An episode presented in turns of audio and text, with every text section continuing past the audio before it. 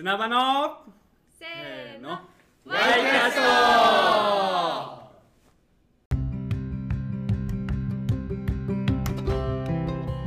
皆さんこんにちは。深志高校のジョーです。砂場のホワイキャスト。第8回目のゲストは高校生起業家の加藤あすみさんです。高校生起業家として Z 世代による Z 世代のためのエシカル消費情報メディアエシテエシテリアの運営などエシカル消費をテーマに活動している加藤さん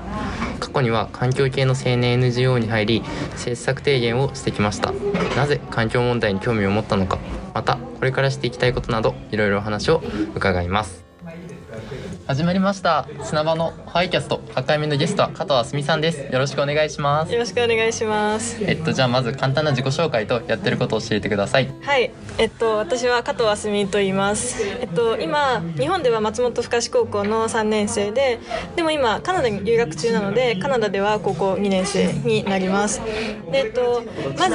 その去年いや一昨年ぐらいですね。一昨年に砂場の高校生向けの起業家プログラムの N1 道場に参加させてもらって、そこで自分の事業みたいなものを立ち上げて、それからえっと一応起業家として高校生起業家として砂場のメンバーにさせてもらって今は自分のメディアの運営とか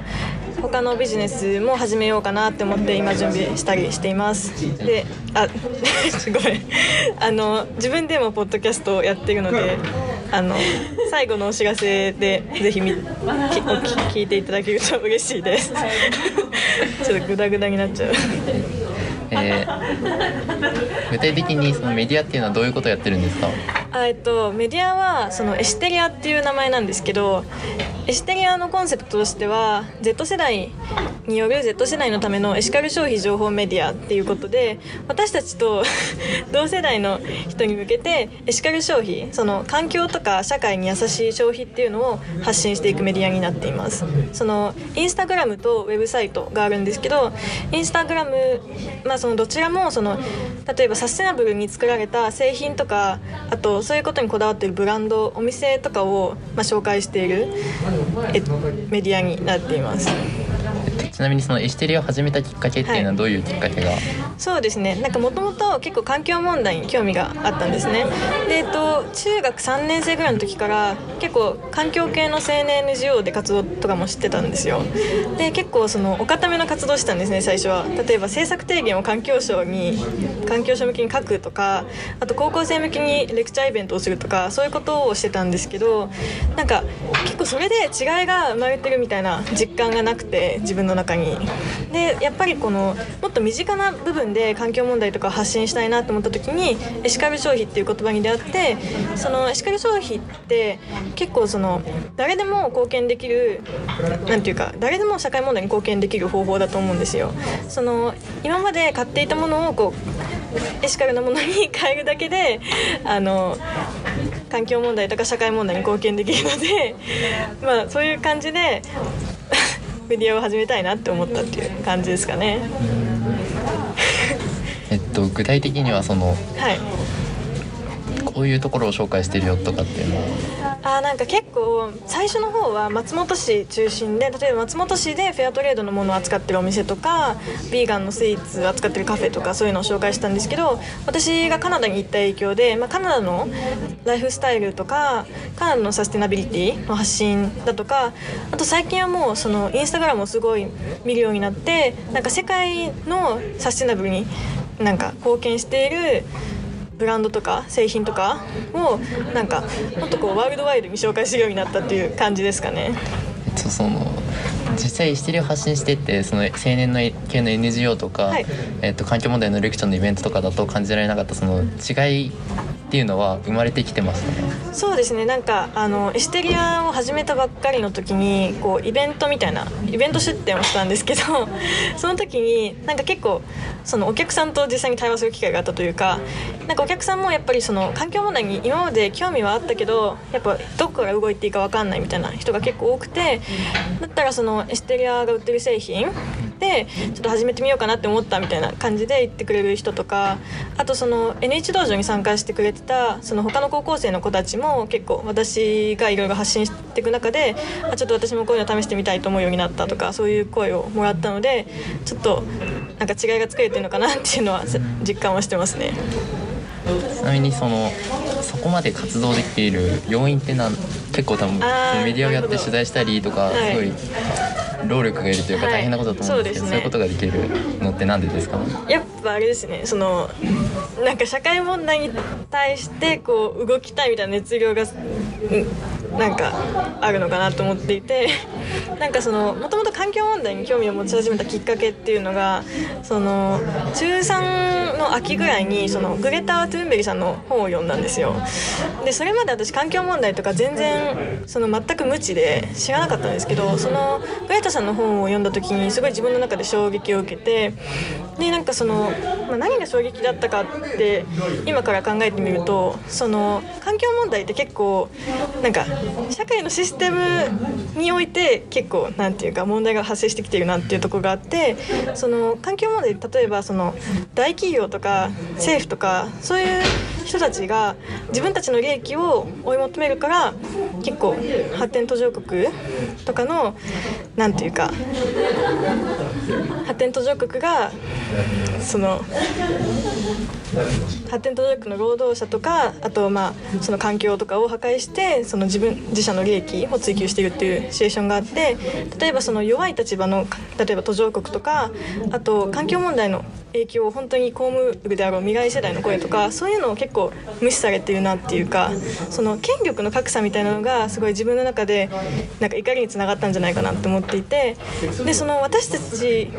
なんか自分はその環境問題っていうのは本当に起こるべきではないと思うしそれは正当な声のはずなのにそういう社会の大きい力のせいでそういう声が抑えつけられてるっていう状況が結構嫌だったんじゃないかなって自分で思ってて。でやっぱそういうことに怒りを自分も覚えたしそういう怒りに正直に結構その行動してるグレタさんの姿勢っていうのもすごいいいなって思って。だからやっぱりそういうところでなんか自分の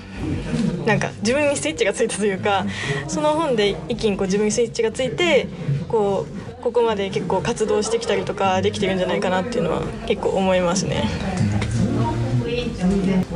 なんかその実際に格差を感じているというかなんかそういう経験とかってあったんですか？なんか結構くだらない話だと思うんですけど最初になんかこうなんか格差っていうか自分の声がすごいないがしろにされてるんだなって思ったのは小56の時なんですけどすごいくだらない話になるんですけど 私小5の時になんか金管バンド部っていうのに入ってたんですよ。小学校の。でその金管バンド部って吹奏楽部みたいなやつなんですよ。なんですけど結構その先生がまあ結構なんか権威主義的だったというか結構生徒のことをあんまり考えてなくて結構先生が言うことが何でも正解になるみたいな雰囲気が部活にあってでなんかその結構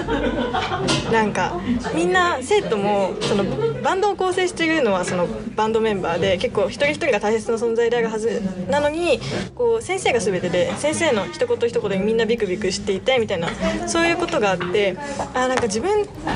ってなんかその先生に比べてすごい立場が弱くてその自分の声は先生と同じ意見であったとしてもすごいなんか押さえつけられちゃうんだなっていうのをすごい感じてそれが結構多分そのグレタさんの本を読んだ時に繋がったんだと思うんですよその今から考えるんですけどその時は全然分からなかったんですけどやっぱそういう経験からちょっとそういう社会問題とかの怒りに繋がったんじゃないかなって思いますね。ちなみになんかこれからやろうとしてることがあるそうでなんですけどどういうことをやろうとしてるんですかそうですね。あえっと今回あの今はメディアの運営とかをしているんですけど、まあ、今後やりたいのはエシカルファッションのレンタルサービスっていうのを考えていてそのメディアをやっていく中で気づいたのが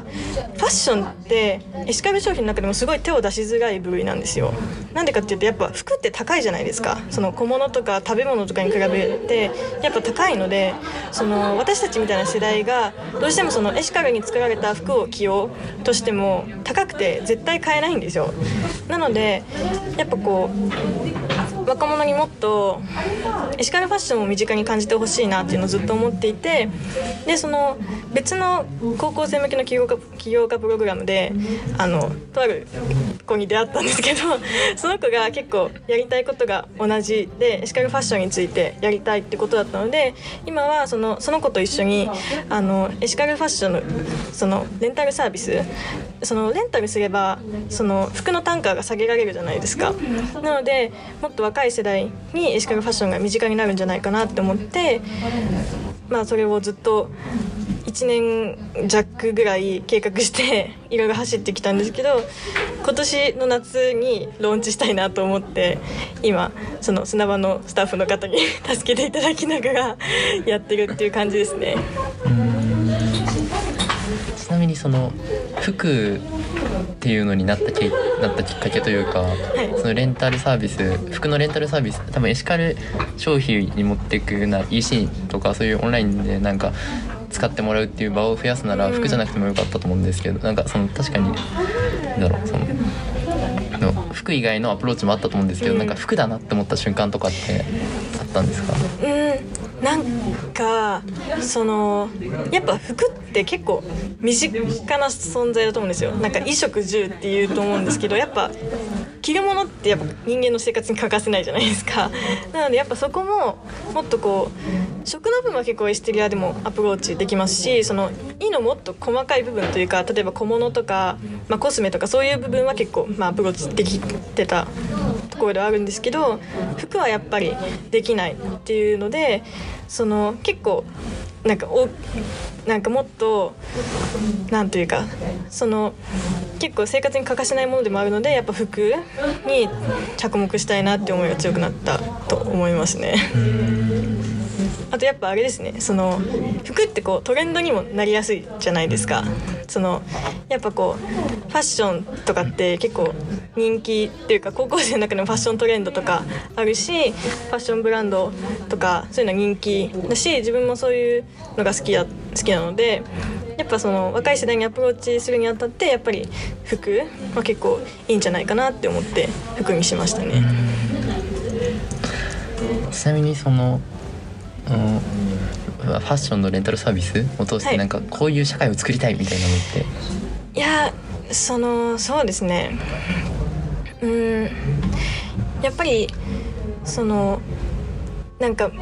無力感みたいなものをなくしなくしたいというかやっぱこの例えばエシカルファッションを着て着たいと思ってもやっぱ若い世代は買えない。そのあ自分の例えばファッションが好きな子だったらファッションが好きでそういうファッションを通してエシカルっていうその社会問題にアプローチしたいのにエシカルファッションが高すぎて買えないとかそういう現状が今あると思うんですけどそのそれが実際にできる。自分が社会に貢献少しでもできるんだなって思ってそのなんというかその自分がなんか少しでも違う生み出せるんだなみたいな感じで若い子たちが思ってくれればいいかなって思いますね。そのやっぱエシカルファッションがもっと若い世代の身近になれば、まあ、そういう感じの社会が作れるんじゃないかなと思ってやってますね。はいりがとうございました。えっとじゃあ最後にお知らせということで、お知らせですか？そうですね。まずその皆さんにこれを聞いている皆さんに見ていただきたいのは私のインスタグラムですね。インスタグラムとあとポッドキャスト。私もポッドキャストやってるんですけどそこで結構今話した、まあ、Y の部分とかあと他にこう自分のなんていうかパッションを持ってやってることとかそういうのを結構話してるのでそれを見ていただ聞いていただけると嬉しいです